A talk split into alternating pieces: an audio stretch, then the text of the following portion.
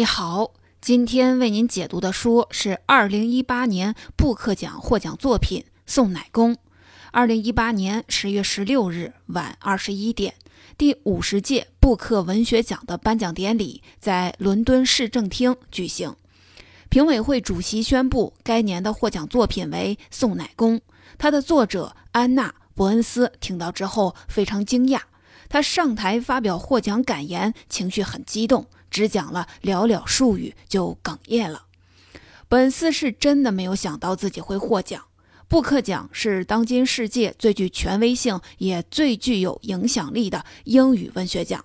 当代英语文坛所有的大名鼎鼎的严肃小说家几乎都获得过布克奖，包括我们熟悉的伊恩·麦克尤恩、玛格丽特·阿特伍德、石黑一雄等等。加入这些作家的行列是每个作家梦寐以求的事情。对于安娜·伯恩斯而言，这次获奖更是意义重大。安娜·伯恩斯不是一位高产的作家，获得布克奖的时候，她五十六岁，一共只出版了三个长篇和一个中篇。他的小说背景都是他的故乡爱尔兰的贝尔法斯特，写那里的人在动荡的社会中的困境。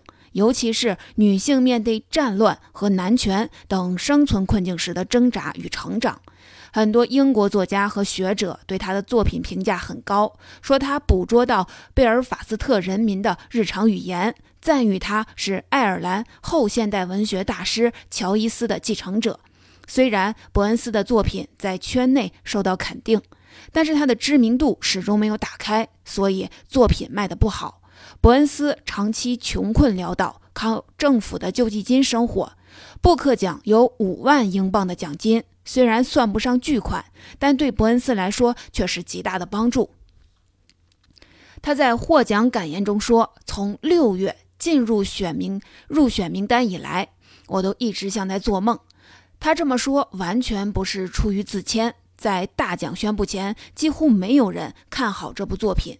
因为宋乃公是当代实验派文学，这派作家的在写小说的时候喜欢创新、试验、挑战传统小说的规范，特点就是有文学价值，但是不好读。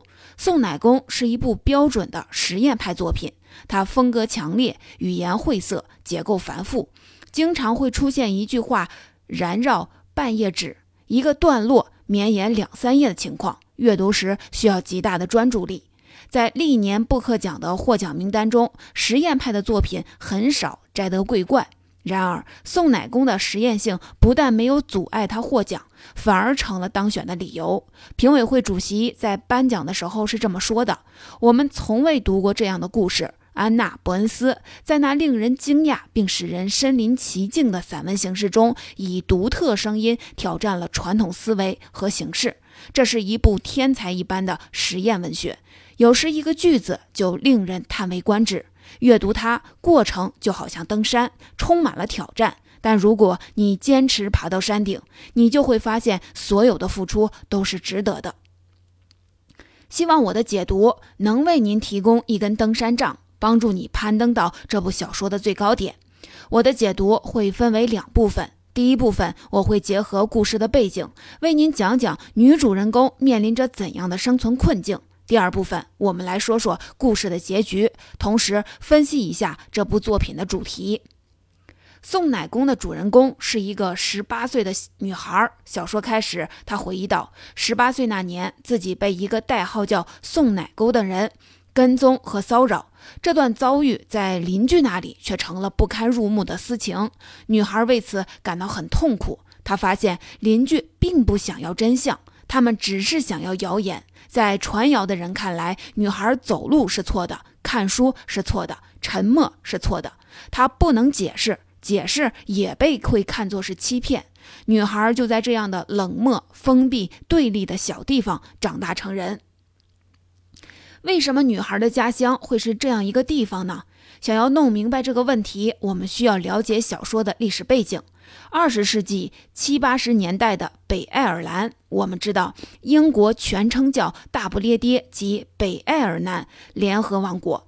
它由大不列颠岛上的英格兰、威尔士和苏格兰、爱尔兰岛东北部的北爱尔兰以及一系列附属岛屿组成。不过，北爱尔兰不是自古就属于英国。十二世纪中叶，爱尔兰岛开始遭受到来自海对岸的英格兰的入侵。一五四一年，英王成为爱尔兰国王。一九一六年，爱尔兰首都都柏林爆发了反抗大英帝国殖民统治的复活节起义。一九二一年，双方签订英爱条约，英国被迫允许爱尔兰南部信奉天主教的二十六个郡成立了爱尔兰自由联邦。一九三七年，自由联邦独立，成立爱尔兰共和国。在一九四八年正式脱离英联邦。而爱尔兰北部六个郡一开始就选择了以地区身份继续留在英国，也就通常所说的北爱尔兰。但是，北爱尔兰选择继续留在英国，不是全民一致的主张，而只是政治角力的结果。北爱尔兰内部始终存在着两股不同的势力。一股是支持留在英国的联合派，另一股是支持回归爱尔兰的民族派。民族派主要信奉爱尔兰传统的罗马天主教徒，而大多数亲近英国的联合派信奉的是英国的国教，也就是基督新教。两股势力因为族群差异和信仰分歧冲突不断。二十世纪六十年代末，爆发了一场持续将近三十年的内乱。内乱。被称作北爱尔兰问题，宋乃公的故事就发生在这样的历史背景下。尽管伯恩斯利用语言技巧巧妙地回避了真实的年代和历史背景，但是细心的读者还是能够察觉到他笔下对北爱尔兰问题的影射。比如，故事里的海对岸指的就是英格兰，边界那边指的是爱尔兰共和国。小说里提到一种名叫……绘画艺术形式翻译成墙上的绘画，指的是在大街小巷的房子侧面画上各种各样的广告宣传、新闻事件、政治口号等。这是正是北爱尔兰贝尔法斯特以及周边城市特有的。这里是作者伯恩斯的故乡，那个充满暴力。猜疑和偏执的地方，那些搬弄流言蜚语的乡里乡亲，是伯恩斯永远无法释怀、一生都在奋力书写的青春记忆。女主人公，也就是我们的叙述者，来自一个民族派社区，这个社区和英国政府为敌，支持爱尔兰共和军的武装反抗，在书里叫反政府派。而马路对面就有一个与我们的社区政治立场截然相反的社区，在小说里叫他们的社区。在北爱尔兰，这样仅一条马路之隔的对立社区有很多，他们相互敌视、相互蔑视，甚至相互残杀。弄明白故事发生的背景，接下来我们正式开始讲故事。故事以回忆的方式展开的，女主人公自述了她十八年那年。个人遭遇：她出生在一个普通的北爱尔兰家庭，家里共有十个小孩，其中三个男孩，七个女孩。女主人公在女儿中排行老四，正好在中间，所以被后面三个小妹妹称作中间姐姐。这是作者有意的设置。中间这个词一语双关，也暗指女主人公为人处事的态度。刚才说了，女主人公处在一个政治斗争非常激烈的社会，那里的一切都受到政治的影响。人们要选择拥护哪个政治派系，不能含糊。就连在给孩子取名、收看电视节目、逛酒吧、购买黄油和茶叶的时候，也要考虑政治立场。我们可以说，人们去的每一个地方，做的每一件事情，都能看作是在发表政治宣言。但是女主人公不愿意遵守这种潜在的规定，不肯在政治上倾向任何一边，她选择站在中间。为了逃避选择，她采取了对政治和生活都漠不关心的态度。直接的手段之一便是走路看书。她会在下班回家的路上，捧着一本最新拿到的书，凑到鼻尖前，心无旁骛地边走边看。他选的书籍也是避世的，他从不看二十世纪当代的书，只看十九世纪、十八世纪甚至更早的书。女主人公一直这么生活，也没觉得有什么不妥。直到后来，她才惊讶地发现，她无视周围环境、不和集体统一行动的漠然态度，早已在社区内引起了众怒，被归入出格者的行列。出格者是小说里一个重要的专有名词，指的是那些被社区公认为性格乖僻或者精神有问题的人。比如炸弹男孩，这个男孩整天最关心的就是美苏之间的军备竞争，其他一概不闻不问。他家里最关心他的哥哥就在他身边被炸弹炸得不见了脑袋，他也无动于衷。还有药丸女孩，他性格孤僻阴冷，四处找机会给人下毒。他说自己那个如同阳光般灿烂的妹妹是自己无法控制的另一面，要将她消灭。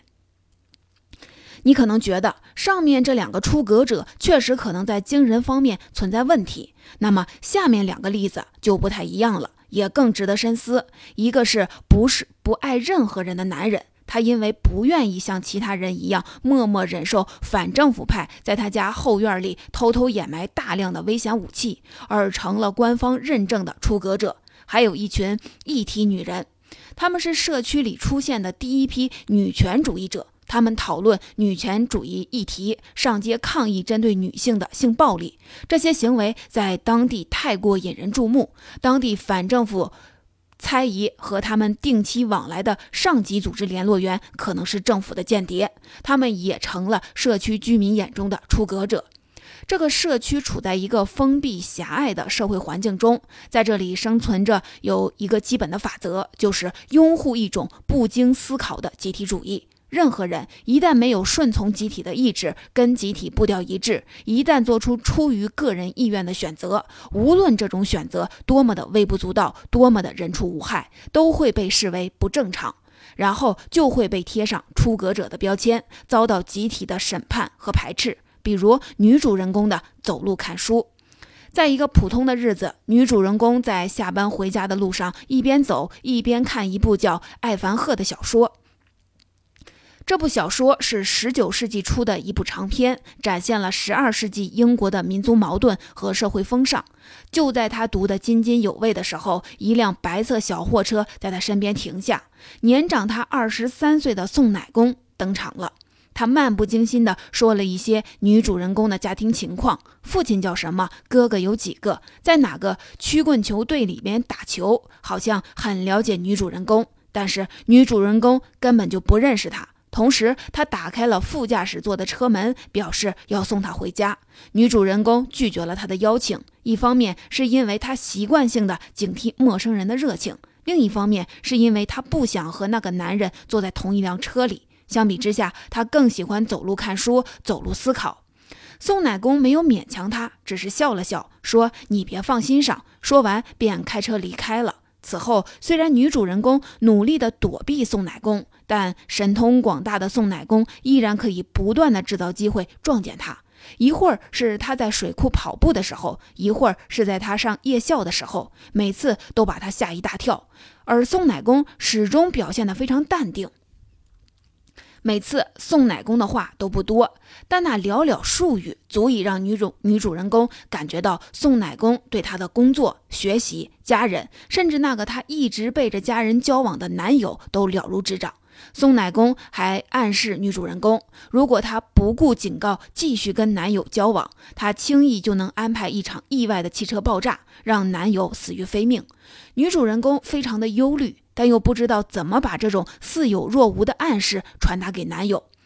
宋奶公的出现给女主人公造成了极大的心理阴影，但她又不能粗鲁地赶走宋奶公，因为宋奶公对她并不粗鲁，没有碰过她一根手指头。除了第一次见面的时候，宋奶公甚至都没有直视过她。那个时候，她想不明白自己为什么会感到害怕，为什么会感觉受到了威胁。在他所在的社区里，如果没有人对你进行身体或语言上的攻击，竟就等于什么都没有。一个人怎么可能受到什么都没有的攻击呢？与此同时，人们开始散播关于他和宋乃公的流言蜚语，说她是一个充满欲望、野心勃勃的女人，故意勾引宋乃公，想要攀附宋乃公，因为宋乃公是反政府派高官，有身份、有地位。人们甚至还为他俩编造出在见不得人的地方发生的浪漫幽会。更令女主人公伤心的是，这些流言蜚语传到她妈妈的耳朵里，而她妈妈选择了相信别人。开始动不动的就对她进行婚姻教育。在这种压力下，女主人公的内心开始崩溃，她变得疑神疑鬼，感觉宋奶公和社区无处不在，时刻监视着她的一举一动。在我们看来，女主人公当然是受害者。但是在那些道德评判里，女主人公不是遭遇了危机，因为没有人发现其中的危险性。相反，他们认为女主人公是有罪的，因为她是身份相对低微的年轻女性，在这段关系中看似有利可图。说到这里，你应该感觉到了故事中的这一层的批判。女主人公遭受的一切是一种无形的暴力，它让舆论和真实处境错位，抹杀了受害者真实的困境，甚至让受害者感到了迷惑，不知道自己到底在经历什么。现在我们已经了解了女主人公的生存困境，接下来的第二部分，我们来讲讲故事的结局。一直以来，女主人公都秉持一种生存策略，就是装傻充愣。她一直把真实的自我藏在内心深处，在别人面前摆出一副无可救药的麻木表情。她觉得这样别人就会觉得她很蠢，不再盘问她。可怕的是，这种策略不但没有让人们放弃说三道四，还让她失去了自我。随着故事的发展，女主人公慢慢发现，她好像已经不再是装傻了。他原以为只是藏在内心深处的真实自我，竟然开始悄悄离他而去。女主人公的精神状况越来越不稳定，期间还因为喝下被药丸女孩投毒的饮料，接受了一整夜的洗胃，身体彻底的垮了。在她卧床休养期间，药丸女孩惨遭杀害，社区再一次把矛头指向她，因为种种迹象表明，杀害药丸女孩的正是宋奶公。他们猜测宋奶公杀死药丸女孩，是因为药丸女孩想要毒死女主人公。这种猜测让社区居民的进一步确认，女主人公已经是宋奶公的人了。而且在他们看来，这场出于私情的普通谋谋杀，比日常发生的暴乱和政治谋杀更可怕。在那个政治斗争氛围浓烈的地区，不可以存在政治死亡以外的普通死亡。药丸女孩的死打破了当地的规矩，令社区居民对女主人公又怕又恨。这次中毒事件对女主人公造成了不小的伤害，但是还不是最致命的。压垮她的最后一根稻草是她的男友。这位男友，确切地说，应该叫做交往了将近一年的准男友。准男友是说他们的关系还不到正经情侣的程度，处在可能是男友也可能不是男友的模糊地带。这是女主人公刻意要保持的态状态。她这么做正是因为她真心爱着这位准男友。为什么她要这样呢？在那个动荡的社会里，和真爱结婚是一件很危险的事情，因为对方随时可能死去，留下的只有无尽的痛苦。所以人们通常。退而求其次，选择一个错误伴侣，也就是自己不那么在乎的人，共度一生。女主人公不愿意这样，她真心爱着准男友，所以她选择和男友处在暧昧的准关系中。有一天，女主人公来到了准男友家。碰巧遇上准男友的朋友厨子正在厨房里为准男友治疗伤口，一种奇怪的直觉迫使女主人公没有直接走入厨房，只是躲在厨房外偷听，结果却发现了两个人之间的同性恋情。女主人公一下子意识到她错了，她原以为留在准关系里就不会被迫选择错误伴侣，到这一刻她才明白。自己竟然是准男友居高临下所所选择的错误伴侣。准男友为了掩饰自己的同性恋情，放弃了真心爱着的厨子，而选择和他在一起，经营一段看似正常的、能够为集体所接受的虚假的男女恋爱。意识到这一点，女主人公悲愤交加，跌跌撞撞地离开了准男友家。这时，送奶工的汽车刚好等在外面。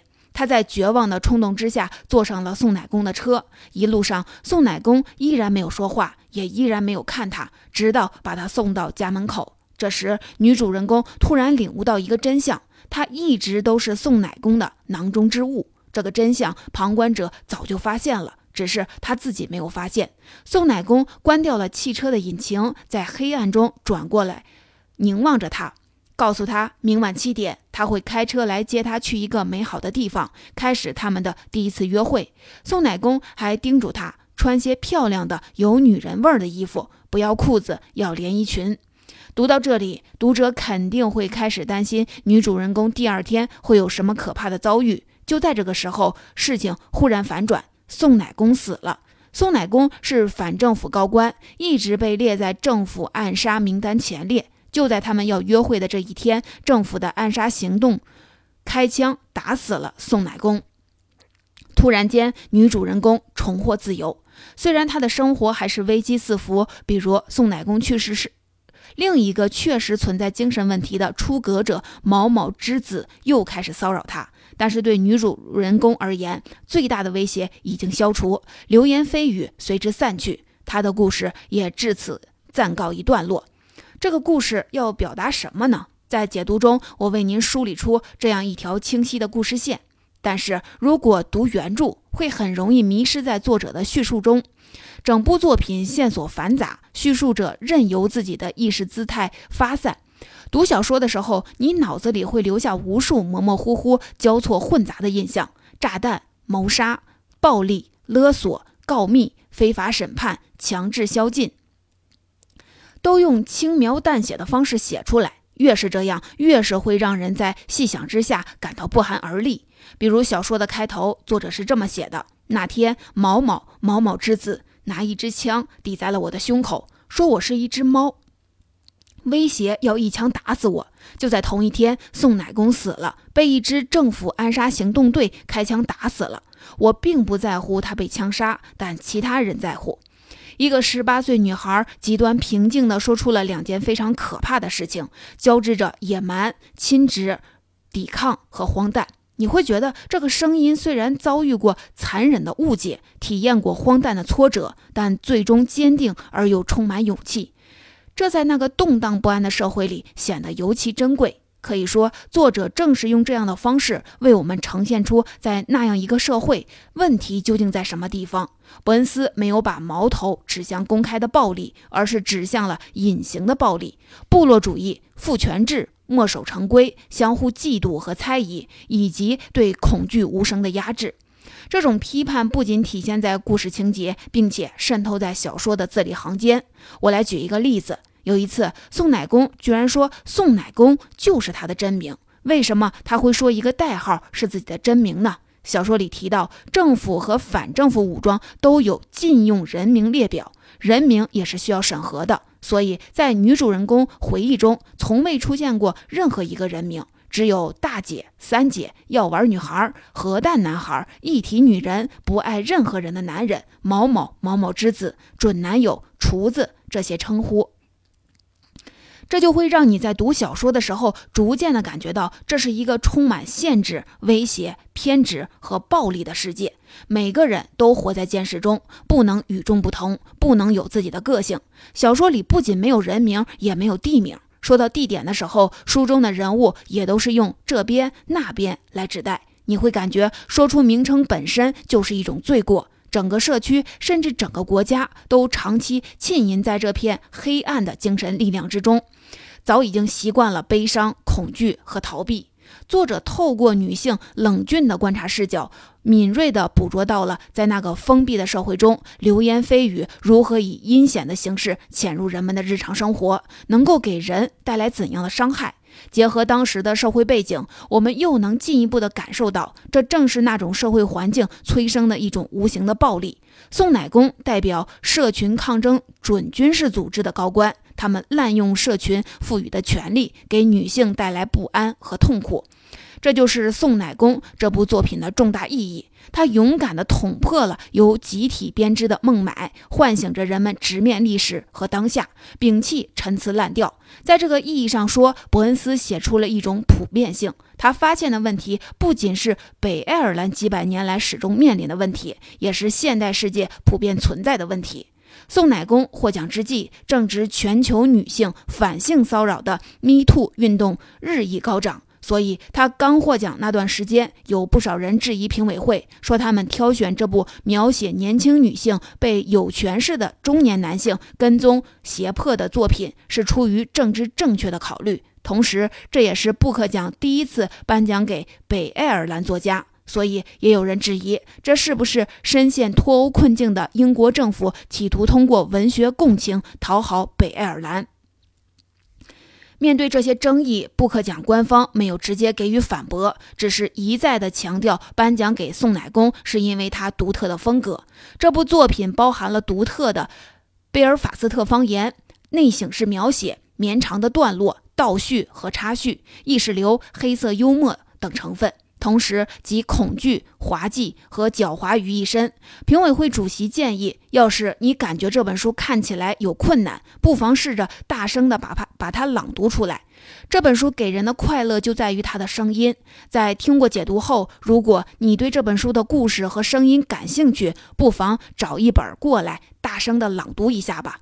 到这里，宋乃公已经为您解读完了。最后，我们回顾一下本期的内容。第一，《宋乃公》是2018年布克奖获奖作品，作者是北爱尔兰女作家安娜·伯恩斯，她是第一位摘得布克奖桂冠的北爱尔兰作家，被誉为爱尔兰后现代文学大师乔伊斯的继承者。第二，《宋乃公》是一部标准意义上的实验派文学作品，文本充满着意识流风格的遐想和思辨，语言风格强烈，用词晦涩，句子结构繁复，故事里的人物形象荒诞不经，甚至连名字也没有，阅读时需要极大的专注力。第三，这部作品的重大意义在于勇敢地捅破了一层由集体编织的梦买，唤醒着人们直面历史和当下，摒弃陈词滥调，发现事物的真谛。作者写出了一种普遍性，关于北爱尔兰几百年以来始终面临的问题，关于现代世界中宗宗派社会和分裂社会所发生的一切。